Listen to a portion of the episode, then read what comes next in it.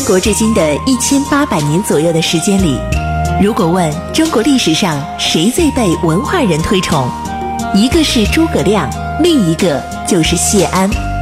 他凭借自己风流倜傥的名士之风，倾倒了李白、苏轼、王安石、辛弃疾、陆游等无数文人。不知谢安，不懂中国文人风流；不读谢安，不知传统士文化渊源。大禹茶馆之乱世名相谢安传正在播出。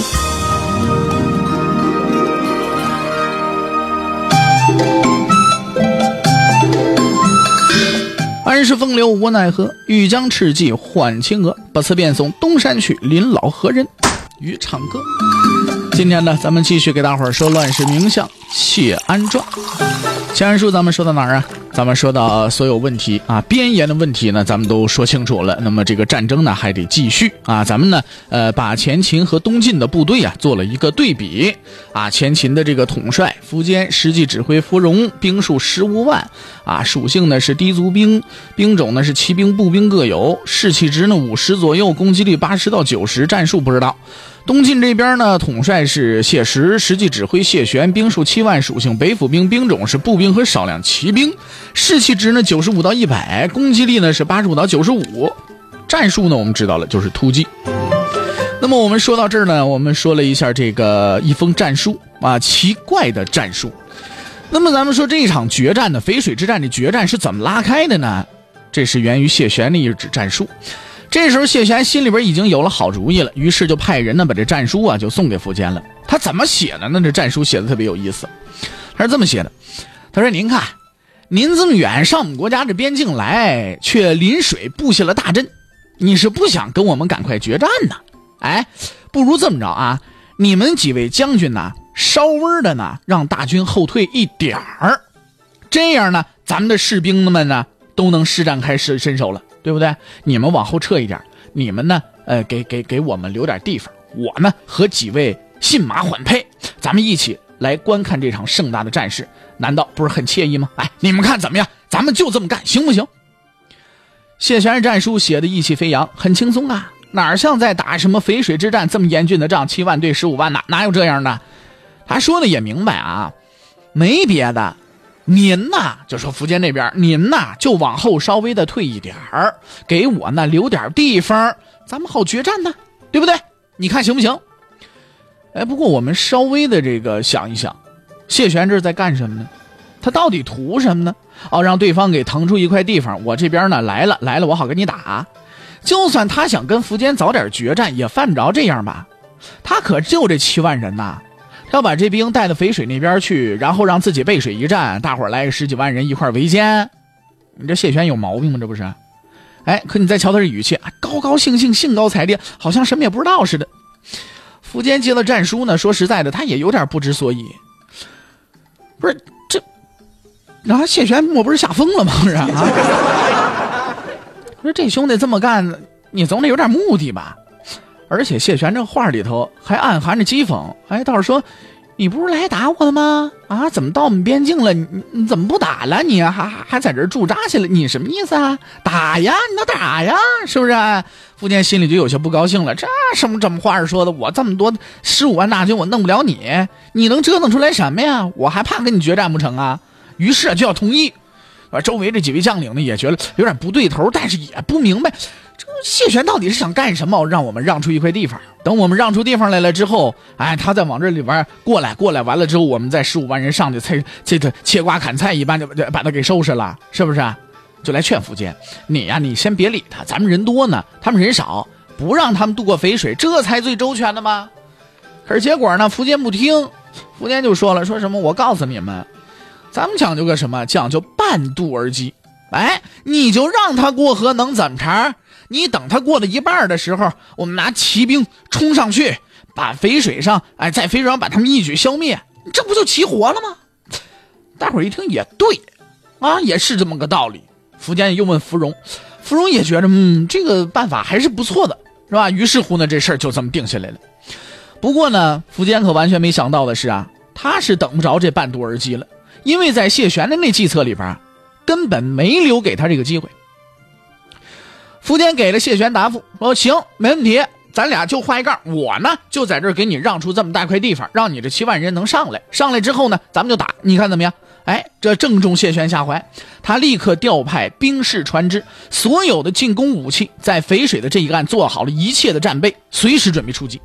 然后呢，这前秦一看，哦，你做好准备了是吧？准备要过来了，行，我这开始退兵了啊！咱们可说好了啊，我退兵完了，你过来，咱们俩打啊！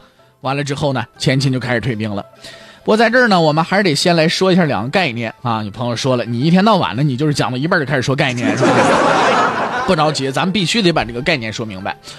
关于退兵和逃跑这两个词儿的概念，虽然说不管退兵还是逃跑，士兵们都是背向着敌人朝自己的后方走，但是呢，它内在可是大不相同的。退兵是有目的的，而且也有章法，嗯，叫停就能停；逃跑呢就不是这么回事了，你甭提什么目的、章法了，命令都不会再听了。从退兵变成逃跑，还是有一个过程的。可不是芙蓉一生说退兵，大伙儿啦嚓都都往后跑，这不是那那就是逃跑了，那不叫退兵。古代的阵前退兵啊，它都是有一套规矩的。哎，这并不是说是一个全体向后转，然后起步走，完这就退了，这不是那么回事啊。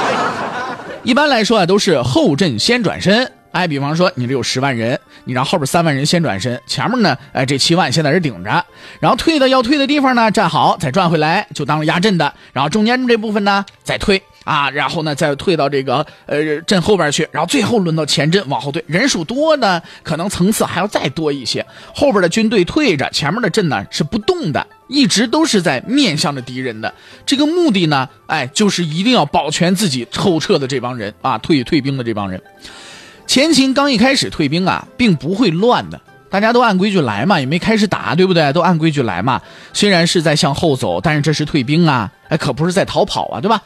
不过谁也没想到的是啊，这边正退了个半截儿，大部分正在退，小部分还没退呢。谢玄就忽然之间从淝水对岸发起了强烈的攻击，谢玄就等着这会儿呢。他给苻坚下的那道让人摸不着头脑的战书，其实就是为了让你苻坚退兵。我是以绝对精锐攻击你的身后，那什么感觉啊？你真以为我呀背水跟你一战，让你把我歼灭了？我傻呀我！这就是什么？你强我弱，我没有机会，那么我就制造机会，我把你打赢喽。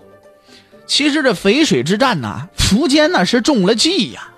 前秦的将领都心虚，弄不明白谢玄的心思，所以劝苻坚莫令得上，势必万全。但是苻坚看不上人家，觉得人家折腾不出天，一共七万人，我十五万，一人一口唾沫，我把你淹个半死。于是，这退兵的性质呢，就开始发生了变化了。谢玄、谢衍、桓伊领北府兵精锐杀过淝水时，前秦军有一半多的人正是背向淝水，面朝后方。有朋友说，那转过来不就完了？可不是这么回事古代打仗讲究的那真叫阵法。哎，你这个阵一乱，你十万人人越多越乱。不过，咱们说沿河列阵的那一些啊，这可还没掉头呢。那么对谢玄来说，只要突破了前阵这些人，后边好办啦。而且这些人大多都是步兵啊、骑兵啊，这个阵呢极少会排在最前面。骑兵们大多都已经退了兵了。谢玄可是做了充足的准备啊，很可能北府兵的船还在河上，大批的远程武器呢，哎，比如说弩啊、箭呐之类的，噼里啪啦就开始往这边招呼了，是吧？这时候临河列阵的这些士兵怎么样啊？两种可能性。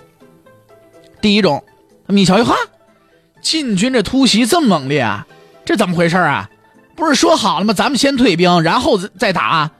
可又一想，不对呀，咱们骑兵都退了，本来我们也要退呀。那现在咱们不赶紧退啊？那不跑，傻子不跑。这前阵没打，掉头就跑了，这是一种可能。另一种可能呢？前阵秦军没有逃，哎，但是人实在是剩的不太多了，根本挡不住北府兵水上、路上的猛攻。于是呢，噼里啪啦死了一大堆，剩下的那就真是逃命了。我的个妈呀！快点跑啊！谁不跑，谁就是王八蛋呐！但是无论哪种可能，最后的结局都是一样的。那么谢玄以绝对精锐攻击敌人背后的计策就变成了现实了。晋军的进兵比前秦的退兵那速度要快得多啊！后边的秦军来不及回身，噼里啪啦的这弓箭就从后背射过来了，或者是那刀枪就从后背上砍过来了。于是呢，逃跑就从淝水岸边开始，就跟癌似的就开始扩散了。这些个逃跑的比那些个退兵的跑得快呀！退兵的你一点一点听着口号，一二一往前跑啊！那逃跑的呢，呼啦超一大堆人，你踩我，我踩你，走吧，咱们。这退兵的把那逃跑的路给挡了，那能行吗？然后大伙就相互推搡，见他快点走，你前面赶紧走。哎呀，后边的就在这挤，前面就说别挤，别挤，我这走不动了。加上这里边还有很多的骑兵，这战马也跟着一块堆呢。马他不听一二一啊，是不是？哎呀，一块来捣乱，噼里啪啦，叽里哗嚓，这才会有那么多人自相践踏而死。其实啊，要全都一心逃跑，那倒也还好了。关键问题是后边的急着逃跑，前面的听命令还在那退兵呢。你这样逃跑的速度也不得不慢下来了。人家禁军可不管这个，谁跑得慢，逮着谁就宰呀，对不对？这渐渐的随着晋军的推进呐，秦军这死的就越来越多了。前面退兵的意识到问题严重性，我的个妈呀，赶紧拍着大腿赶紧跑。再加上朱旭啊，在边添油加醋，完啦，秦军败啦。其实他不喊，这逃跑也抑制不住了。于是整个前秦大军终于是完成了从退兵到逃跑的整个性质转变，这就是一个癌变的过程。将士们现在是一心一意，什么退兵啊，滚一边去！咱们都败了，赶紧跑吧，咱们。然后听到什么风声了、鸟鸣了，不好，弓箭射来了。都以为是晋军杀来了呢，哎，前面前面草木皆兵，这会儿又来了个风声鹤唳。